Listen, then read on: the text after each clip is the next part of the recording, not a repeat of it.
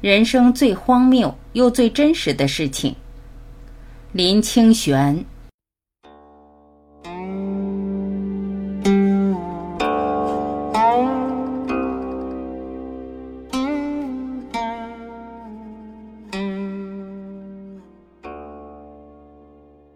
我似西人，不是西人。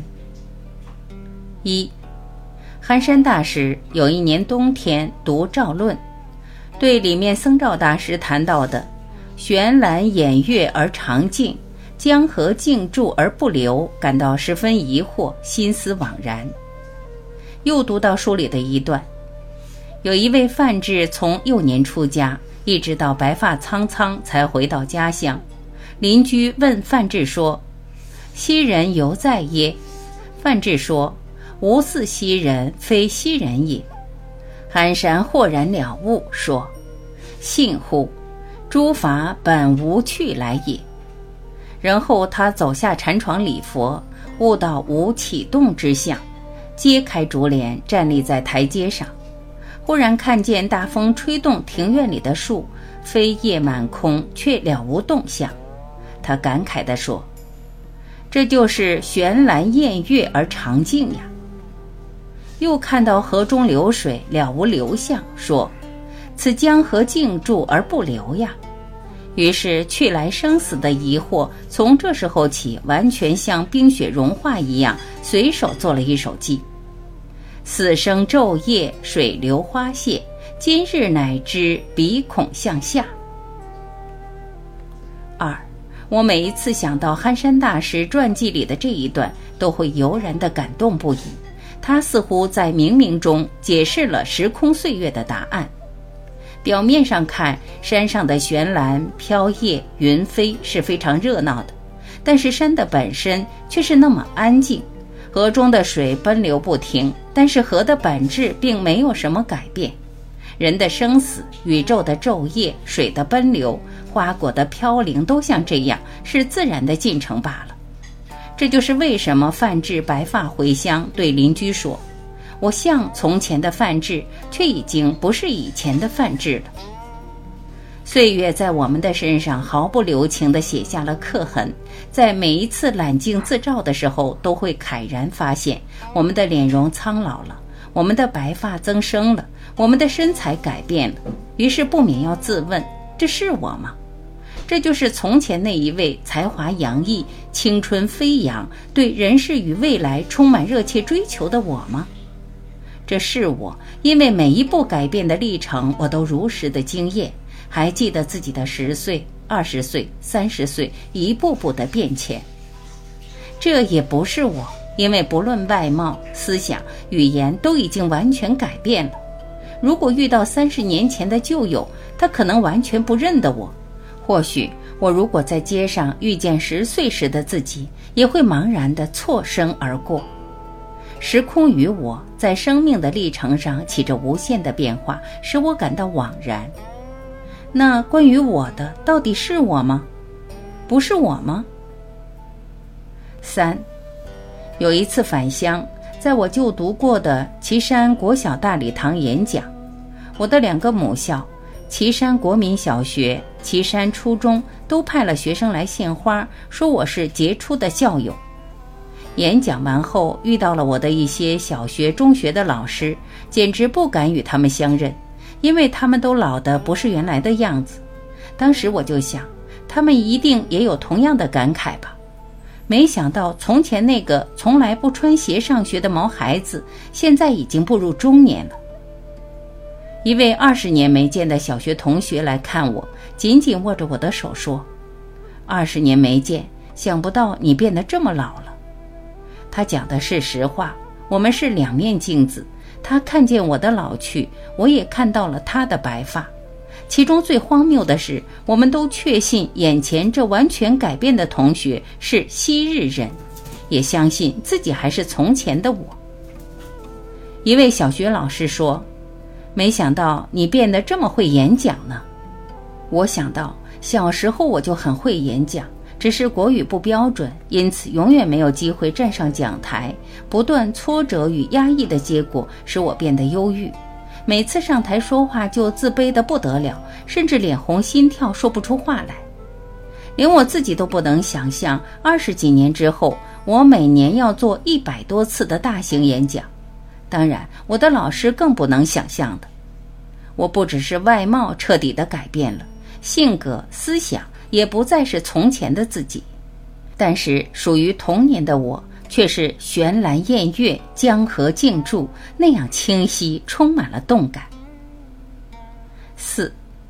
今年过年的时候，在家里一张被弃置多年的书桌里，找到了我的童年、少年时代的一些照片，黑白的，泛着岁月的黄字。我坐在书桌前，专注地寻索着那些早已在岁月之流中逝去的自己，瘦小、苍白，常常仰天看着远方。那时在乡下的我们，一面在学校读书，一面帮忙家里的农事。对未来都有着茫然之感，只知道长大一定要到远方去奋斗，渴望有衣锦还乡的一天。有一张照片后面我写着：“男儿立志出乡关，毕业无成事不还。”那是初中三年级。后来我到台南读高中，大学考了好几次，有一段时间甚至灰心丧志，觉得天下之大，竟没有自己容身的地方。想到自己十五岁就离家了，少年迷茫，不知何往。还有一张是高中一年级的，背后竟早熟的写着：“我是谁？我从哪里来？要往哪里去？在人群里，谁认识我呢？”我看着那些照片，试图回到当时的情景，但情境一秒不复可追。如果我不写说明，拿给不认识从前的我的朋友看，他们一定不能在人群里认出我来。坐在地板上看那些照片，竟看到黄昏了。直到母亲跑上来说：“你在干什么呢？叫好几次吃晚饭都没听见。”我说：“在看从前的照片。”看从前的照片就会饱了吗？母亲说：“快下来吃晚饭。”我醒过来，顺随母亲下楼吃晚饭。母亲说的对，这一顿晚饭比从前的照片重要的多。五，这二十年来，我写了五十几本书。由于工作忙碌，很少回乡，哥哥子子竟都是在书里与我相见。有一次，子子和我讨论书中的情节，说：“你真的经历过这些事吗？”“是的。”我说。真想不到，我的同事都问我：“你写的那些是不是真的？”我说：“我也不知道呀，因为我的弟弟十五岁就离家了。有时候我出国也没有通知家里的人。那时在中国时报当主编，时常到国外去出差，几乎走遍了半个地球。亲戚朋友偶尔会问：“这写埃及的是真的吗？这写意大利的是真的吗？”我的脸上并没有写过我到过的国家，我的眼里也无法映现生命那些私密经验的历程，因此到后来，连我自己也会问自己：这些都是真的吗？如果是假的，为什么如此真实？如果是真的，现在又在何处呢？生命的经验没有一段是真的，也没有一段是假的，回想起来，真的是如梦如幻。假的又是刻骨铭心，在走过了以后，真假只是一种认定呀。六，有时候不肯承认自己四十岁了，但现在的辈分又使我尴尬。早就有人叫我叔公、舅公、姨丈公、姑丈公了，一到做了公字辈，不认老也不行。我是怎么突然就到了四十岁呢？不是突然。生命的成长虽然有阶段性，每天却都是相连的。去日、今日与来日是在喝茶、吃饭、睡觉之间流逝的，在流逝的时候并不特别警觉，但是每一个五年、十年，就仿佛河流特别湍急，不免有所醒觉。看着两岸的人、风景，如同无声的黑白墨片，一格一格的显影。定影终至灰白消失，无常之感在这时就格外惊心，缘起缘灭在沉默中有如响雷。生命会不会再有一个四十年呢？如果有，我能为下半段的生命奉献什么？由于流逝的岁月似我非我，未来的日子也似我非我，只有善待每一个今朝，尽其在我珍惜的每一个因缘，并且深化、转化、净化自己的生命。七，憨山大师觉悟到悬兰宴月而长静，江河静住而不流的时候是二十九岁。想来惭愧，二十九岁的时候，我在报馆里当主笔，悬兰乱动，江河散流，竟完全没有过觉悟的念头。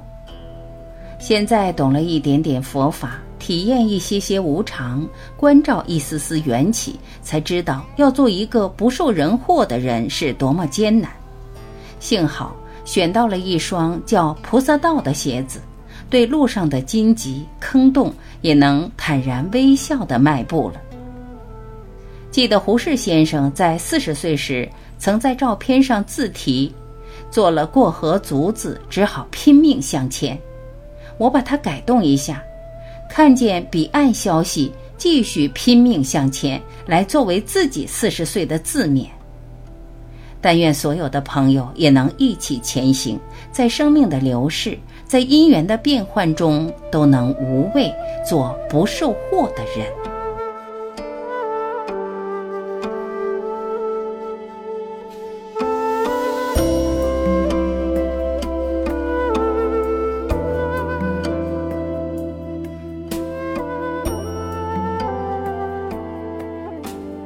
感谢聆听，我是晚琪，再会。